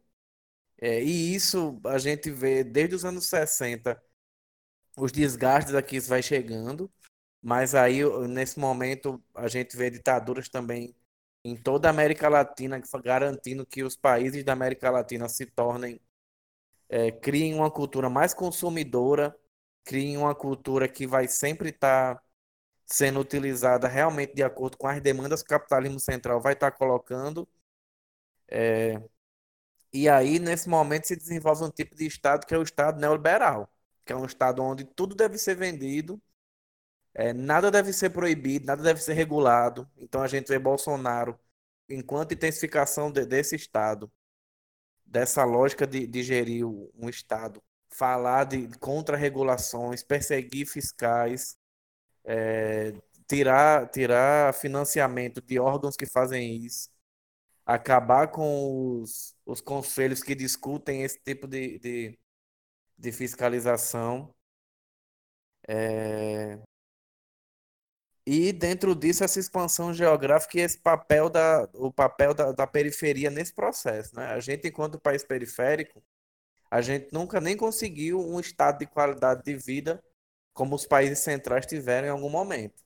A gente teve um pequeno ensaio disso no momento de expansão econômica durante o governo do PT, mas assim que essa expansão também se encerra, que de fato no momento de uma abertura de novos mercados, a expansão ocorre, mas a partir do momento em que o Estado começa a se a ficar saturado, a partir do momento que a economia começa a ficar saturada, a expansão já não consegue mais bancar é, a, a, o lucro alto bastante e ajuda boa bastante para a população, e no momento de cortar algo, corta para a população. É, ao mesmo tempo, a gente vê é, a dificuldade de, de, de que o lucro do capital, a produção continue se expandindo. Então a gente vai ver é, a transição dos grandes capitalistas do controle de fato do, do capitalismo mundial para o capital financeiro, que tem se baseado em dívidas e aí tem centralizado bastante a sua reprodução no capital fictício, onde a gente vê a construção de bolhas cada vez maiores é, e as contas que chegam é de que a gente está mais ou menos quatro vezes a, a, o valor do que é produzido no mundo, é, é, o valor é quatro vezes maior de dívidas que a gente tem. E aí dívidas se tornam também um produto. Então, para algumas empresas e bancos, vale muito mais a pena é, fazer com que você tenha uma dívida e a sua dívida vai ser vendida e vai ser especulada e ela se torna uma bola de neve que vai se reproduzindo. E tudo isso são coisas que não precisam do meio ambiente para estar funcionando, que não precisam de pessoas vivas para estar funcionando. Então, o, o, a, o nível de alienação, o nível de, afasta, de afastamento da realidade vai intensificando cada vez mais. É, esse processo que é desigual e combinado no mundo inteiro é, desemboca no Brasil de maneira extremamente violenta, com essa gestão Bolsonaro, que é uma gestão de fato que é uma ode à morte, né? Então, é, e aí anotei aqui, né? Por que Bolsonaro? Poderia ser muitas pessoas. Eu não sei se vocês lembram que durante as eleições, diversos setores da burguesia flertaram com Ciro Gomes, flertaram é, um pouco com Alckmin, mas não tanto. Mas foram dialogando com diversos é, é, políticos nesse sentido, de tentar escolher, mas afinal o consenso popular em torno de Bolsonaro foi tão forte que isso acabou atraindo esses setores, garantindo que ele haveria essa força. Se você lembra que no segundo turno o discurso de Haddad era muito centralizado na ideia de que o Brasil ia ser um país capitalista avançado é, e tornou um discurso muito semelhante ao de Bolsonaro, só que sem é, a violência e o tipo de, de, de brutalidade é, que a gente se, é, percebe por parte dele, né? Então, essa tentativa de convencer a burguesia de que ele era uma boa opção, é, de que ele era uma opção a ser apoiada, é, isso se diz muito por uma, por uma compreensão de que como se dá a dinâmica do Estado, né? É, e aí isso aí vai depender da gestão, sabe? Evidentemente, uma gestão ou outra pode estar tá garantindo alguns direitos, mas sem um apoio popular massivo, a gente não vai ter muita esperança de que alguma coisa se modifique. É, tanto que a gente vê, por exemplo, aqui no governo no estado do RN, que é uma, que é uma gestão do PT, a gente está vendo o nível do descaso que está havendo com a população indígena, com a população em geral, e saiu agora um, um, um novo processo, um novo, é, uma nova regulação que diz que os, os trabalhos considerados é, fundamentais, né, que vão ser liberados, a gente tem, teve uma expansão muito grande é, do que tivemos na, na, nas primeiras versões. Que a gente já vê uma pressão de que o comércio deve continuar, de que as vidas são secundárias. É, e aí, no Brasil, agora, a perspectiva foi essa, a tomada. A perspectiva da burguesia. Então, a gente vai discutir ficar em casa, e aí é, a discussão que a, que a maioria das pessoas está tendo agora, de, com apoio massivo de diversas ferramentas de mídia, é, tanto, tanto oficial como produtora de fake news que a gente vê nas redes sociais, é que os direitos trabalhistas são algo inalcançável. Qualquer ideia que cause uma redução no, no, na taxa de lucro do, dos, dos burgueses é algo inalcançável, é algo impossível. Pois vivemos numa crise, né? Mas aí se questiona crise para quem? Porque se enquanto a, a, a gente vive nas consequências da emenda constitucional do teto dos gastos, e, isso se torna evidente na forma como a, como a saúde está com falta de tudo. Foram liberados 30 bilhões para os bancos a, a menos de um mês. E só agora, ou só hoje, inclusive, foi liberado algum dinheiro para a saúde. E aí a gente volta ao tema das fake news, porque há, há um tempo atrás Guedes falou que, que, eram, que foram liberados 70, 750 bilhões, depois falou em 600 bilhões, e hoje, quando foi liberado, o valor que foi foi 130 bilhões. O que não é um valor é, é, tão alto, considerando o, o tipo de corte que a gente está sofrendo e o tipo de apoio que foi dado unicamente para o banco, para os bancos. É, escolas e universidades voltam a abrir, estão tendo discussões. A UFRN hoje teve a discussão de, de mandou e-mail para os estudantes questionando a ideia de, de, de ensino à distância o que vai excluir um grande número de pessoas mais ainda. Então a gente vive nesse processo de que as universidades e escolas públicas cada vez mais excluem pessoas, isso já vinha de antes e vai continuar depois do, do da pandemia, mas na pandemia ele adquire outros elementos, não é? Que é o da, da, da aula à distância. É uma centralidade na produtividade capitalista, O que, o que isso desemboca nesse desrespeito total pela vida. Então, esse desrespeito pela vida, esse ódio a, a, a, tudo o que for do trabalhador, tudo que for da, da, do ser humano, isso não é algo é, que deu na cabeça de Bolsonaro, de uma criação, de porque estamos desumanizados. Isso dialoga totalmente, completamente com os interesses da burguesia nesse momento, de garantir a sua reprodução a partir da, das dificuldades que ela está lidando é, pós a crise de 2008, que intensificou, mas desde os anos 60 já vem isso. E a gente vive isso dentro de um país periférico, que tem a sua função, que tal com o BRICS ali a gente ensaiou questionar isso, mas desde o golpe eu acho que é evidente o quanto o Brasil se torna um puxadinho dos Estados Unidos, né? É, pelo menos pela visão de seus, seus governantes, numa ascensão neoconservadora, que é um tipo de conservadorismo que ainda vem puxado com o neoliberalismo. Então a gente tem uma população extremamente conservadora que vai falar só no, na, na, perspectiva é, da classe dominante contra Bolsa Família, contra diversas questões de, de apoio ao trabalhador.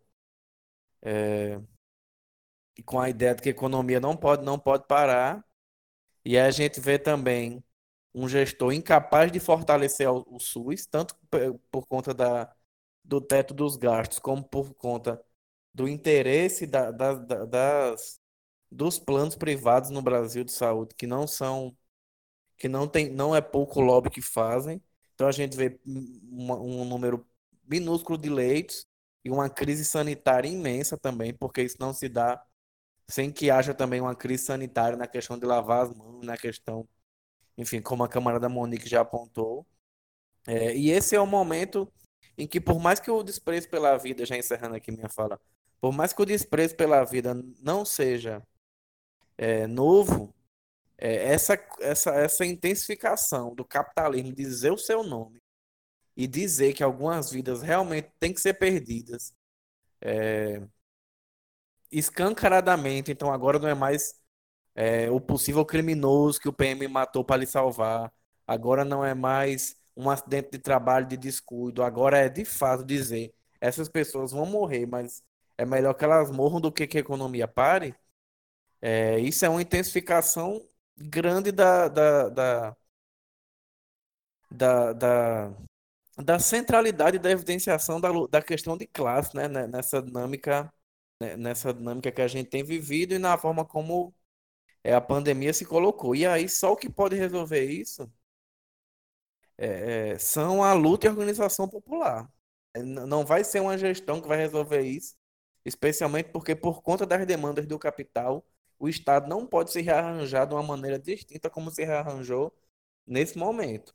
A, a tendência é de que as demandas só se intensifiquem e de que o Estado e, e todos esses elementos ideológicos se fortaleçam. Então, uma discussão sem perspectiva de classe, como a gente vê tanto a parte da esquerda, tanto a parte da esquerda é, utilizando, ela, ela realmente está próxima do seu limite, sabe? E já perdeu bastante sua utilidade, como a gente tem visto é, nos últimos anos nesse país.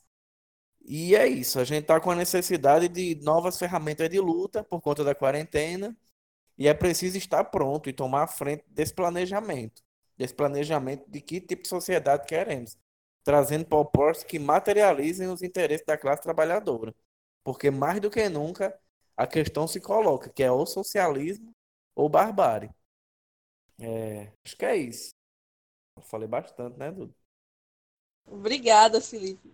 Obrigada pelas contribuições aí. É, pessoal, a gente agora vai começar com o um bloco de perguntas, certo? A gente recebeu quatro perguntas, duas direcionadas e duas em aberto. É, tem duas direcionadas a Luiz, então eu vou ler para que ele possa responder depois. É, Gil dos Santos perguntou: Luiz, como está sendo o processo da FUNAI, o apoio da FUNAI nesse processo? porque o governo Bolsonaro vem aprofundando o desmonte da fundação. E Pericles perguntou: como apontado pela camarada Monique, todas as contradições do sistema estavam já estabelecidas, sendo a pandemia uma grande agravante que escancara e leva o debate à urgência. Gostaria de pedir que Luiz respondesse como ou se a ausência de demarcação e reconhecimento dos povos indígenas no Estado por parte das instituições estatais se intensificam como entraves burocráticos para garantir o mínimo de direitos a esses povos na situação que vivemos. Também, se possível, esclarecer como se dá esse processo de demarcação. Foram perguntas aí para o camarada Luiz, se ele puder responder, o cacique Luiz. Opa, é sim, sim, certeza. É, começando pela questão da FUNAI, né? É, desde que o governo, né, essa, esse governo Bolsonaro é, assumiu né, essa a, a presidência do Brasil, a FUNAI tem sido sucateada a todo momento. Né? As tentativas elas começaram desde colocar a FUNAI para o Ministério da Agricultura, né? isso, colocar os homens do agronegócio para cuidar de um órgão oficial indigenista. Isso aí já mostra qual é a grande intenção né, com nós, com, com os povos indígenas a nível de Brasil. Isso é, afeta diretamente né, a ação, a, a, legitimidade da ação indigenista da FUNAI. É, a FUNAI, a nível de, de, de Brasil, nós sabemos é, é, quanto ela está enfrentando dificuldade para atuar é, nas coordenações regionais, é, principalmente, e aí eu trago para as coordenações técnicas locais. Aqui no Rio Grande do Norte, nós temos uma coordenação técnica local da, da FUNAI ela está atuando né, de forma que poucas coordenações no Brasil conseguem atuar pela luta, pela a bravura, né, pelo indigenismo do servidor. Né, os servidores que, que a, a, é, são lotados nessa CTL, eles é, abraçam a causa indígena não só por servidores de carreira, de estarem lá no, no, no órgão é, FUNAI, mas sim por entenderem né, que os povos indígenas têm sim seus direitos garantidos, que esses direitos devem ser resguardados, devem ser cumpridos. Mas não tem pernas, não conseguem é, chegar é, com providências né, nas aldeias. Infelizmente, né, não, não, não, não consegue é, chegar com essas providências. A atuação da FUNAI hoje está sendo em é, dialogar né, com é, as lideranças das aldeias, é, juntar aí documentos, é, fazer é, petições né, junto a, a, órgãos, como a FUNAI tem feito com relação a, a, para diminuir essa situação da, da, da Covid-19, né, para garantir, minimizar essa questão do, do do isolamento né, que os indígenas têm passado, a FUNAI é está é, é, tá fazendo essa ponte conosco aí, fazendo solicitações é, através de documentos, a CONAB, né, a, a coordenação regional, que pouco é atendido, mas pela CONAB a gente tem já uma, um, um atendimento mais, é, é, eu diria, um diálogo é, melhor, né? Um, um, um, tanto melhor, porque a FUNAI já tinha um diálogo com a CONAB anterior à, à pandemia, aí tentando aí garantir que esse atendimento emergencial de cestas de alimento eles aconteçam. É, a gente está juntamente com a, a, a FUNAI dialogando para garantir que esses dados apareçam né, a nível é, estadual, nacional, né, caso aconteça né, esses é, confirmações de casos de indígenas para que a, a, a, FUNAI possa também intermediar aí uma, uma, um diálogo com a CESAI, né, com o DICEI, através do Ministério Público eh, Federal, né, levar esse nosso grito né, via denúncia e documentos ao Ministério Público Federal. A gente tem feito isso, né, mas é um, um, são ações né, que a gente não recebe é, de imediato resposta. São ações que é, a ação né, de, de, fragilidade que a FUNAI sofre prende, deixa a FUNAI sem pernas para estar tá atuando. Isso já me, me coloca aqui para a segunda questão, né? a segunda pergunta que foi feita. Demarcação do nosso território sim pesa com relação a isso. A falta de demarcação de terra indígena no Rio Grande do Norte tem pesado muito. uma das questões de não termos um DCEI e que é alegado pelos órgãos né, de governo, é, CESAI, é, é, é, não ter terra demarcada no Rio Grande do Norte, né, de não é, é, eles é, descentralizar, fazer descentralizar aí recursos para criar um DCEI, né, um Distrito Sanitário Especial Indígena no Rio Grande do Norte, para atender a demanda de saúde indígena no estado. Seja ela de, a, a, desde a da, da, da, atenção básica, média e alta complexidade. Né? Hoje o indígena, eh, nesses três níveis, ele é atendido, é, o indígena do Rio Grande do Norte é atendido como um cidadão comum, normal, mesmo ele estando né, no, na, na, caso é, é, especial de risco, por, por estar tá muito mais vulnerável. Mas ele não passa por esse, esse atendimento especial. E por falta de demarcação do território, por falta de demarcação, a gente deixa de receber recursos específicos por causa disso. Por causa disso. Na verdade, várias legislações garantem que não era para ser assim, mas um governo, né, que a todo momento tenta fragilizar e agora, né, é, agora o, o ministro aí que está apontado aí, o ministro da Justiça que está apontado aí, foi um dos que é, é, votou a favor que a FUNAI fosse lá para o Ministério, para o Ministério da Agricultura. Imagine agora, né, confirmando essa essa posse né, desse ministro, como é que ele vai é, ver a FUNAI hoje. E aqui no Rio Grande do Norte nós temos uma única terra indígena, que é a terra Sagitrabanda, no município da Bahia Formosa, que está com o GT em andamento. É, que está com o GT da demarcação de terra em andamento. Esse GT está travado, é, o, não há intenção do governo atual é, federal de que esse GT, que, que esse GT avance que essa demarcação saia de Sergipe-Trabando, que a gente tem uma primeira terra demarcada no Rio Grande do Norte. Não há intenção nenhuma.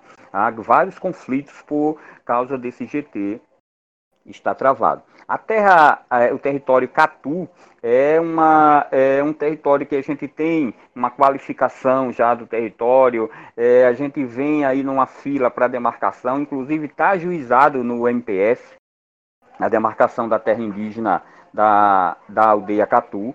Está ajuizada, mas inclusive a última vez que eu olhei né, a, situação do, do território indígena Catu, é, se percebeu lá que está sendo multado, a, a própria FUNAI está sendo multada pelo MPF em 500 reais dia, é, enquanto não começar o GT de demarcação da terra indígena do Catu.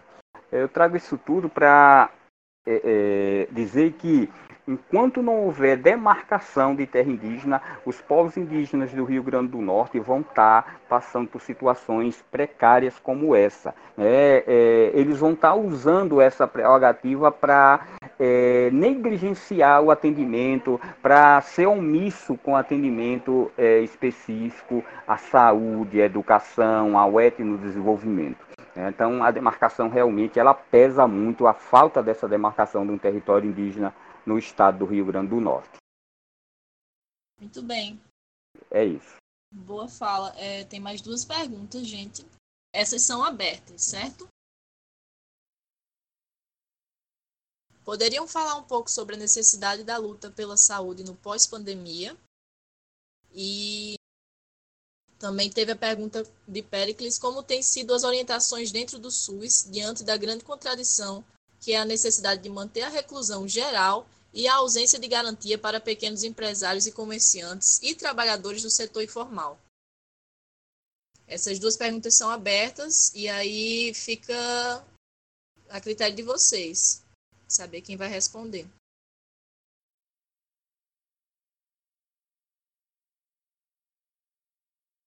É, eu posso comentar essas questões eu vou comentar sobre essa primeira da contradição das orientações do SUS. É, assim, trabalhar na, na, na, política pública, né, na prática da política pública, é lidar com todas essas contradições ao mesmo tempo. No sentido de que, ao mesmo tempo que a gente critica o Estado, e especialmente nesse momento, a gente critica uma gestão que reflete muito bem é, os ideais do Estado burguês, como o Felipe colocou, é, ao mesmo tempo a gente está é, negociando e disputando e exigindo dele a efetivação ali de direitos mínimos que, enfim, garantam ali que a gente dê conta de alguma necessidade de quem está trabalhando, com quem a gente está trabalhando. Então, por exemplo, o SUS é construído por profissionais que são militantes, que construíram a sua ideia de, de uma política é, diversificada, de uma saúde continuada, de uma saúde cotidiana, próxima das pessoas, que respeita os valores culturais, que respeita as questões de território, que são muito importantes. Mas, né, nesse exato momento, ela está sendo dirigida né, através de um ministério totalmente desprezível. Então, por exemplo, na minha experiência aqui, né, como trabalhadora, eu sou residente em atenção básica. Eu faço parte de uma equipe multidisciplinar. Eu trabalho e convivo com farmacêutico, educador físico, nutricionista, médico veterinário, uma série de pessoas. Com essas pessoas, a gente tem um pacto pela vida de fato. A gente passa o dia estudando, se capacitando é, e passa o dia vendo em que medida essas recomendações ou a falta de recomendações podem ser uma grande responsabilidade. Por exemplo, o atual ministro, ele não chegou e falou, eu vou flexibilizar tudo. Ele está ele tá falando, é, fazendo um corpo mole, dizendo o que é que vai ver, que cada cidade tem um perfil. Não! A posição dele agora era de manter e reforçar o distanciamento social, que na verdade a gente não conseguiu concretizar. O distanciamento social não teve nem chance de dar errado. E aí a população fica, oxe, e não ia morrer um monte de gente? Tá aí. Mas é porque é, como a gente vê, né? Nem, nem todos esses dados e nem todos os casos de corona ficam de um modo é, estereotipado para que o povo realmente confie. E é horrível que a população precise viver alguma coisa para dar valor. Eu me sinto péssima, péssima quando isso é reproduzido, né? Porque isso tem se falado muito. Ah, não, só vão dar, só vão dar valor quando morrer um monte de gente, não sei o quê. É, isso é um tipo de posição muito injusta, muito perversa da gente reproduzir, né? Porque, enfim, já são pessoas que estavam abandonadas há muito tempo. Né? E aí, quando a gente chega, é, eu, pelo menos profissional de saúde, para dar alguma orientação, eu chego com todo cuidado, porque eu entendo ali que essa pessoa está vendo mais uma profissional de saúde, que possivelmente ela está enxergando alguém que ela não vê um aliado. Porque a gente passou por outras epidemias antes, né? As, as populações tradicionais vivem sendo é, escanteadas e tem muita negligência com elas. Então, é, essa coisa da, da, da, das orientações, elas permanecem por um grupo de militantes que estuda e que tem realmente é, um entendimento do que é epidemiologia e do que é as pessoas, enfim, suas necessidades múltiplas. Não é só o corona que a gente tem que se preocupar. É com acidente de trânsito, é com alcoolismo, é com violência doméstica. Tudo isso vai interferir. Então, a gente mantém, né, por uma posição política, né, assim como o partido, por exemplo, com certeza vai apoiar o distanciamento, mesmo que amanhã o ministro fale, não, vai todo mundo para a rua. É, a gente tem que manter essa posição, mas é realmente uma contradição muito grande e a gente também observa, e eu percebo entre os meus colegas uma, uma sensibilidade muito grande ao reconhecer que, de fato, diversos trabalhadores não fizeram o distanciamento porque não conseguiram. Né? E, e isso é muito problemático. E aí acho que isso entra um pouco no, na segunda questão, do, do jeito que eu gostaria de responder, que tem a ver com a necessidade da luta pela saúde no pós-pandemia, é exatamente isso, da gente compreender que as pessoas não adoecem sozinhas, ou não adoecem porque querem, ou não adoecem porque são fracas. Esse já foi um tipo de pensamento que, infelizmente, ainda é recorrente, mas ele já fez parte dos estudos em saúde. Só que há muito tempo a gente derrubou isso, inclusive cientificamente, né? Se precisarem dar uma, alguma carteirada, a gente pode mostrar uma série de estudos que falam que a saúde é um direito que mexe em vários setores da vida. Então, a necessidade de lutar é, pela saúde no pós-pandemia é conseguir aí articular com a população uma, uma percepção política da sua realidade, né? De entender que o corona ele não vai pegar em quem é muito fraco ou quem não tem fé em Deus ou sei lá o quê. É uma questão aí muito de conseguir perceber quais são as possibilidades que o meu vizinho ou que eu tenho de me proteger dessa doença ou não.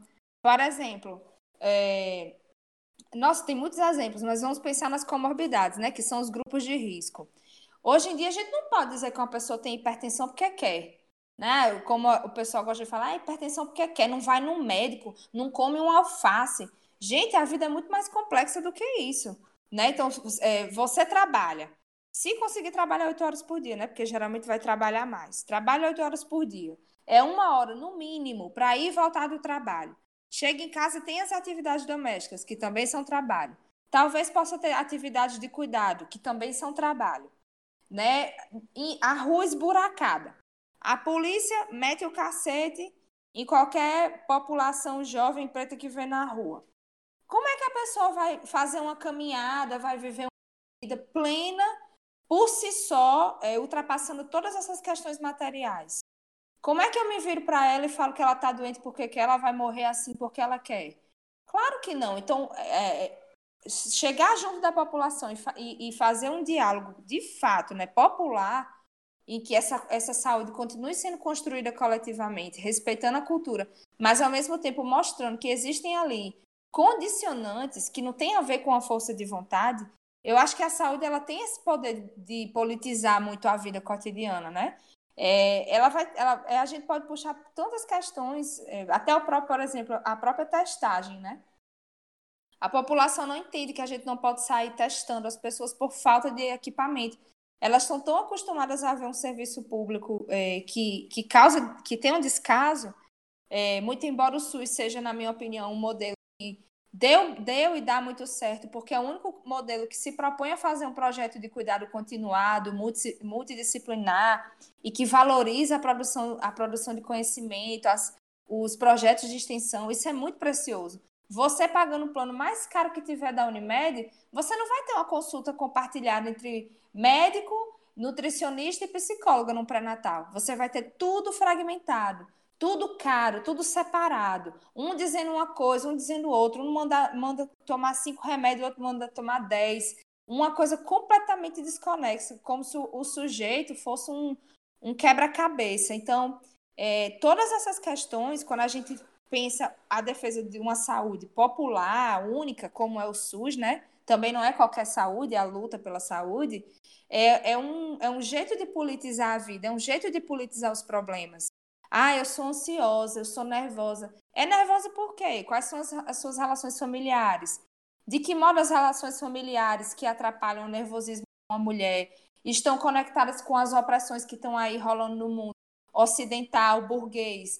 Então, a gente tem essa possibilidade de pegar a patologia, de pegar a doença, de pegar o sofrimento e resgatar todas as raízes sociais que ele tem. E todas, e todas as saídas e todas as resoluções sociais que ele tem também. Né? Porque no coletivo a gente também se cura, no coletivo a gente também se conhece, se trata. Eu não sei se é uma coisa, essa, essas respostas satisfazem as perguntas, mas é um pouco a linha assim do que a gente pode estar tá construindo junto com a população. Porque o debate de saúde política é gigante, né? Mas assim, a gente pode estar tá elencando essa esse viés assim. Eu finalizo. Obrigada, camarada. É, camarada Felipe, quer dar alguma contribuição a essas perguntas? É... Eu queria colocar também algumas, algumas questões sobre essa, essa pauta da luta após, né? o que a gente pode fazer lutando pelo SUS, porque é importante lutar pelo SUS, pós a pandemia. Que é importante a gente entender o cenário que talvez nos encontre é, ao fim desse distanciamento social. É, a gente vê agora os ataques da burguesia se intensificando. Nesse momento, ela está utilizando é, outras estratégias para conseguir, ao mesmo tempo, diluir o Estado, mas também é, aumentar a, a, o nível de exploração sobre os trabalhadores. Então, é, a gente vê a, a, a forma como o home office está se desenvolvendo para ser um tipo de exploração onde você agora vai estar tá trabalhando o tempo inteiro é, e vai estar tá tendo que garantir também o seu espaço de trabalho. É quase um Uber, só que agora pra, se expandindo para outros tipos de trabalho, né? e que tipo de tecnologia social e, e, e tecnológica mesmo, no sentido mais tradicional da palavra, que a gente vai estar encontrando quando isso acabar. É, ao mesmo tempo, esse novo arranjo do, do trabalho e essa nova essa, essa, diminuição do papel do Estado para uma questão muito mais talvez como o Amoedo propôs a questão dos vouchers, né? Tanto que o pessoal está chamando é, o auxílio emergencial de Corona Voucher, para que também é uma forma ideológica de você é, esconder o fato de que é um direito básico. É, para algumas pessoas pode estar apontando para uma nova conciliação, onde o, o, grande número de mortos que vai, que vai ocorrer pode diminuir a, o número de desempregados da maneira mais brutal e violenta possível, somado com essa renda mínima, que pode ser um arranjo já defendido por, por governos sociais-democratas, políticos sociais-democratas do Brasil e do mundo, é, pode levar um novo arranjo é, que dê mais uma. acabe fortalecendo é, é, essa dominação da burguesia, só que de maneira muito mais violenta e com apoio é, massivo de certos setores da esquerda, né? É, e aí também é importante saber que a gente não sabe quando isso vai acabar. Então, as ferramentas de luta tradicionais que a gente está acostumado, como, como atos, é, se tornam é, é, menos potentes. E elas já vinham num momento de desgaste mesmo, é, sendo tomadas por pautas cada vez mais é, é, também social-democratas, e aí que, que ferramentas a gente vai poder estar tá utilizando ou reutilizando, né, que foram abandonadas pela esquerda, é importante que a gente questione isso. e aí, dentro desse cenário, o SUS entra como uma política pública. Então, é, é, algumas, algumas coisas que o SUS faz e que até o pessoal do, do, do CA de História da, da UFRN fez um post hoje sobre isso, o que, que o SUS faz que as, as, os planos privados não fazem, né? E aí tem algumas coisas como as questões sanitárias, de ver a, a, a data de, venci, de vencimento e até a questão dos esgotos é, nas cidades, a, a saúde fluvial, que é, para conseguir chegar em algumas comunidades mais afastadas, ou também é, em comunidades quilombolas, comunidades indígenas e, e, diversas questões que não vão ser alcançadas muitas vezes por planos privados, e a imunização de, de animais, que garante, é, é, enfim, nossa proteção contra diversas epidemias e, e que a gente sabe que acabam tendo início muitas vezes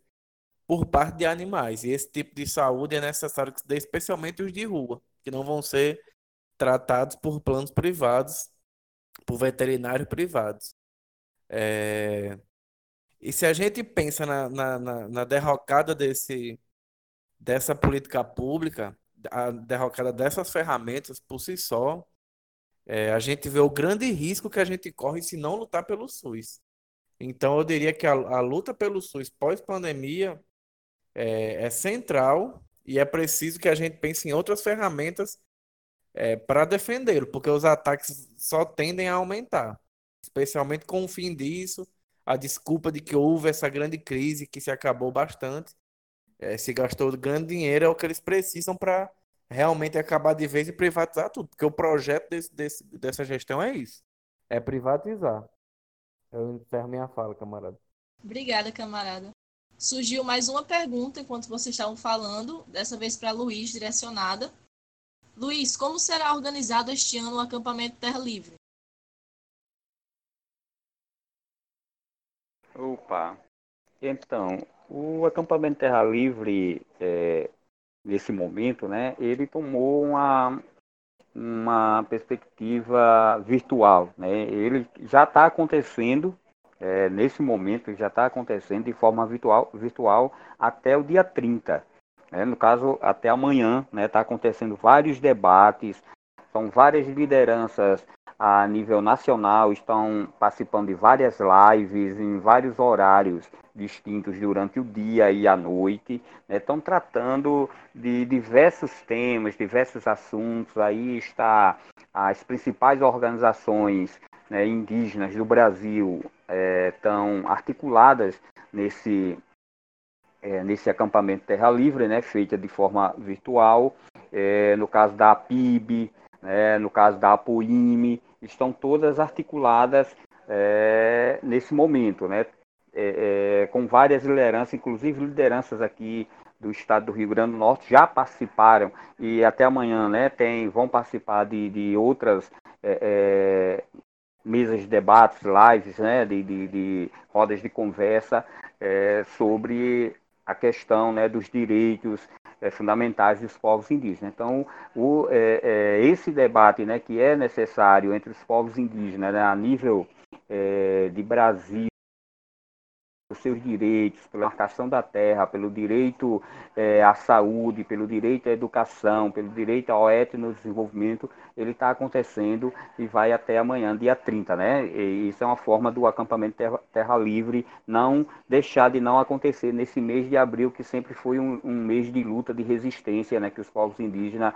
é, têm escolhido para dar esse grito, para é, conseguir reunir forças aí com com ONGs, com é, essas organizações no, no, geral, com indigenistas, né? E fazer uma pressão direta no governo, principalmente esse governo atual, né? Que é um governo anti-indígena.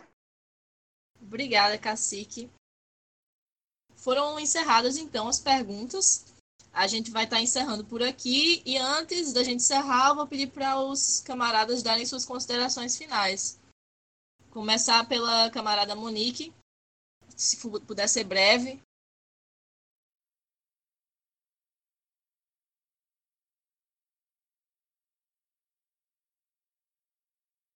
Oi, é... enfim, eu não, não preparei muito algo que falar como despedida. Eu acho que é um momento complicado. Eu peço até desculpa se a fala foi ou ou insuficiente ou confusa. Como eu falei, é muito complicado estar tá comentando esse assunto porque a gente está sempre tentando fazer uma reflexão, mas os dados mudam. Eu que estou no campo, de fato, né? Eu estou fazendo uma atividade epidemiológica que é uma barreira sanitária. Eu estou passando a semana na rodoviária da cidade onde eu trabalho, abordando as pessoas que chegam nos ônibus pegando informações, é, medindo a temperatura, é um trabalho muito difícil. E nesse trabalho eu observo muitas coisas do cotidiano, assim. Então toda hora a gente tem uma, uma, uma notícia nova da população que faz a gente repensar a nossa prática, né? E que faz a gente é, mais do que nunca querer se manter muito firme numa luta política que tem uma saída efetiva, né?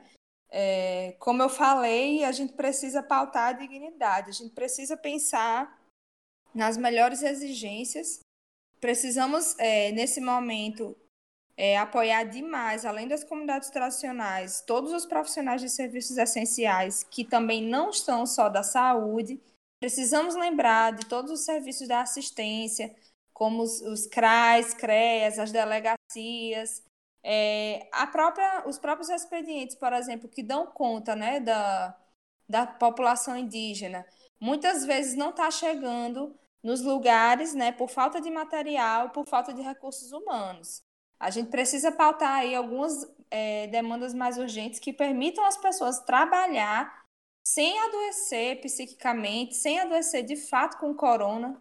Né? A gente precisa é, entender que esse discurso do herói, esse discurso da boa vontade do trabalhador, que está pegando aí muitas redes sociais, é uma cilada burguesa, né, um, que, que nasce com essa ideologia de que é a gente mesmo que tem que se sacrificar de novo e que é muito bonito morrer pelo outro, mas eles não estão morrendo né, pela gente.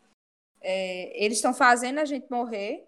É, e nesse sentido, é pedir aí a, o fortalecimento é, insistente mesmo, persistente a, a, essas classes de trabalhadores, assim como exigir uma, um, uma providência rápida a todas as famílias que precisam de, de garantir a quarentena. A quarentena é um direito, ela não é um privilégio. Por mais que a gente pense e saiba que as famílias todas não têm as mesmas condições de se cuidar, a gente precisa garantir que elas tenham a partir de agora e que elas continuem tendo depois. É, a gente precisa compreender essas dimensões mais urgentes é, e avaliar né, os discursos, pensando é, que resquícios ele, ele tem dessa dimensão mesmo da, da precarização do serviço, da inutilidade, porque a pauta é muito essa, né? Vamos, vamos desfinanciar, vamos deixar bem peba, vamos deixar o desconhecimento tomar conta até que a população também não sinta mais é, é, fé nesse, nesse tipo de serviço, não consiga apoiar a garantia dele. Então, talvez essa seja uma fala muito pensando a minha prática profissional, né? Eu estou bem contaminada de pensamentos e necessidades urgentes assim, da classe trabalhadora da saúde. É, e estou à disposição para tirar dúvidas, para debater, é, e à disposição, sobretudo, para lutar. Tem sido dias muito intensos, mesmo com o teletrabalho aí no terceiro turno à noite, e a gente tem garantido umas mobilizações muito interessantes no Brasil todo a respeito do corona e numa perspectiva é, emancipatória, numa perspectiva comunista socialista, porque é, dá certo a gente garantindo as redes e a segurança é, temos conseguido coisas interessantes e precisamos valorizar e potencializar isso, né? Então é isso, venceremos e vamos se organizar, gente. Uma pessoa colocou aí os links dos nossos contatos no Instagram, todos os nossos coletivos aqui no, no Rio Grande do Norte. E entre em contato e vamos fazer mais debates desse. Boa noite a todos e desejo à pessoa de Luiz e a toda a sua comunidade a melhor resolução possível para essas questões que são muito imediatas, né? Boa noite. Obrigada, camarada. Boa noite. Eu passo agora para Luiz nas suas considerações finais. É, gostaria de né, deixar aqui meus agradecimentos a todos os camaradas que participaram aí e que muito, muito né, enriqueceram é, esse bate-papo. Para mim foi um momento de aprendizado, acho que conseguimos aí construir e quebrar também né, alguns estereótipos com relação a essa luta né, de resistência, essa luta de quebra de invisibilidade que os povos indígenas têm aqui no estado do Rio Grande do Norte. É, a gente ainda sofre muito por ser um povo né, que tem sido tentado historicamente ser é, esquecido, invisibilizado, um povo que tem que se acreditar que morreu e tem que passar por uma pandemia mesmo falando que eles estão mortos. A gente tem passado por várias dessas pandemias, genocídios, etnocídios, e isso é histórico, né, da resistência dos povos indígenas.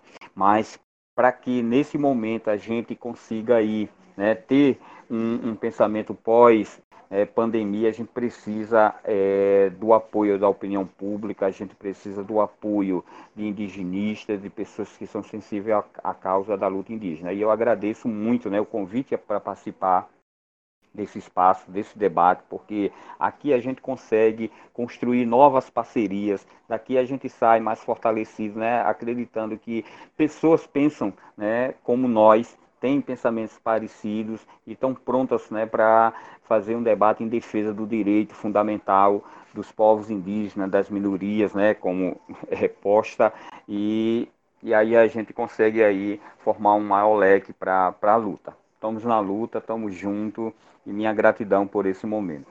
Muitíssimo obrigada, Luiz. E vou passar agora para o camarada Felipe dar suas considerações, depois as minhas, claro.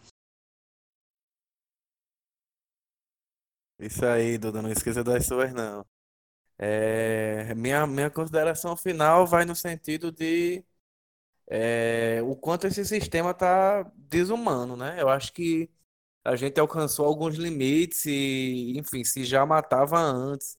E como o Luiz trouxe, não é de hoje que mata, a gente já está falando de séculos de morte. É, agora chegou no nível em que ah, só vai aumentar e só tem aumentado e cada vez mais a gente tem banalizado a morte. Chega num ponto é, onde crianças são mortas na favela o tempo inteiro e nada disso toca ninguém. Então, o capitalismo se torna realmente um sistema de morte que só, só tem feito matar e, tem, e a gente tem abandonado todos os nossos direitos básicos e visto tudo só pela perspectiva da classe dominante, que é uma classe que só faz explorar, que só faz roubar, que não produz nada. É, se, se há 100 anos atrás a gente fala em socialismo ou barbárie, atualmente a gente vive numa barbárie já. É só olhar para qualquer lado você vai ver isso. Acho que muitas das falas é, é, tanto de Luiz como de Monique falando da realidade do SUS, vão nesse sentido, em que é, qualquer esperança de conseguir é, uma humanidade, é, um, um, relações saudáveis, um, qualquer concepção de bem-estar, de bem viver, numa sociedade é, com esses interesses e, e, com e guiada por, por, por, pela lógica dessa reprodução, é, se esgota. Então é necessário que isso se modifique. E como, como foi discutido na questão do Estado, isso se modifica com a organização popular. É, essa fala final com um chamado para que a gente se organize, para que vocês conheçam o, o, o PCB, o JC, o Minervinho, é, Ana Montenegro, LGBT comunista, onde vocês estiverem, é, e tentem se organizar contra essa lógica de, desse sistema, porque ele não tem mais nada é, a dar para a humanidade, se é que algum dia deu. É, enfim, essas foram as minhas considerações finais. Obrigada, Camila. Pois é, gente, vamos tentar se cuidar também, é importante, e se organizar, como o camarada falou. Eu quero lembrar da campanha de solidariedade do PCB, eu mandei o link aqui no canal de discussão. Vocês podem acessar, tá lá no Instagram do PCB. É, compartilhem, contribuam se vocês puderem. Vamos fortalecer as comunidades indígenas que estão nesse estado de vulnerabilidade que foi colocado. E vamos se organizar, gente. Obrigada. Boa noite a todo mundo.